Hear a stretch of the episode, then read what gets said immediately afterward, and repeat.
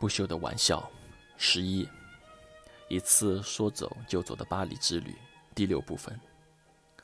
上篇讲到了 C 和 C 在巴黎之旅中有关香水的话题。C 的两人感情的 C 对两人的感情的犹豫和顾虑，C 觉得很大一部分来自于类似类似 C 对香水那三个阶段的理解。简单来说，一段感情来得越快，消失的也就也会越早。也许那一年两人的交往，既是开始，也是结束。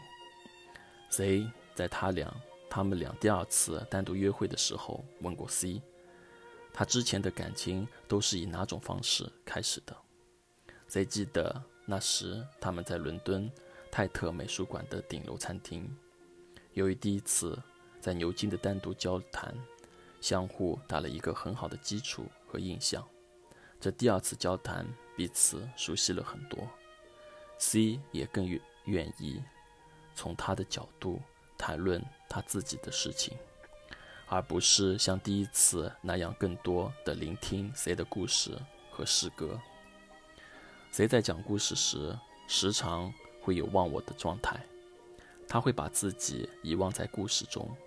哪怕里面的就是自己，C 对自己之前的情感都很认真，每一段都会让 C 觉得他是付出一切的去感受，也看得出 C 在这些经历中不断成长，每一段对他都是很珍贵的记忆。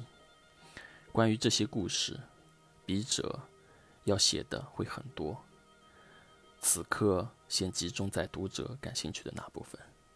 也就是 C 的经历是否让 C 一贯的不相信瞬间的感觉？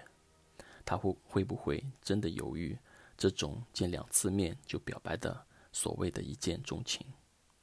谁觉得以 C 的迷人外貌和自信开朗的性格，会经历很多类似一见钟情的情形？所以他对这种男女之间感情发展的模式会很了解。这也。这也是为何他会冷静和坦然地面对 C 之后的冷漠。然而，那次的交谈，C 并没有感受到 C 对一见钟情的偏爱或偏见。他的过去经历更让 C 觉得 C 是会慢慢品味每一段感情。他对爱情的向往总是建立在志同道合的长久基础和并肩前行的长远理想上。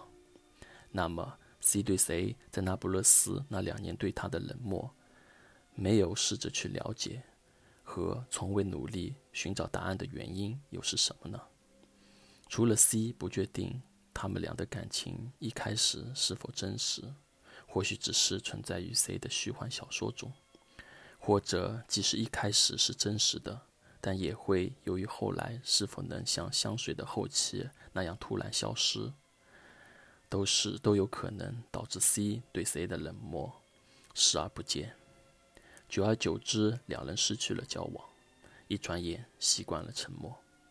C 曾说过，C 曾说过一些话，又让 C 有了新的猜想。C 说过，有时在两个情人之间失去了联系，再也不去交流，是因为彼此珍惜曾经共同拥有的美好回忆。不想被之后的平淡或分歧打破了这种封存完好无损的记忆，因为从长远来看，即使是相互吸引的一对情人，也会由于不同的人生追求和心中存在的只适合自己的那部小说，导致朝着不同的方向越走啊越远，而此时的交汇只是偶然的原因。C 觉得每个人心中有着一部生来就有的小说，他们，我们在现实生活着的意义，就是像拼凑一幅拼图那样寻找着那些还没有发生的部分、发现的部分。但 C 并不这么认为，他觉得拼图本身并不存在。我们存在的意义是根据自己的想法和信念。自由地绘画出属于自己的图案，就像小说一样。C 觉得我们的生活就是一部小说，已经存在的小说，而 C 相信自己在写小说时也在改变自己的生活。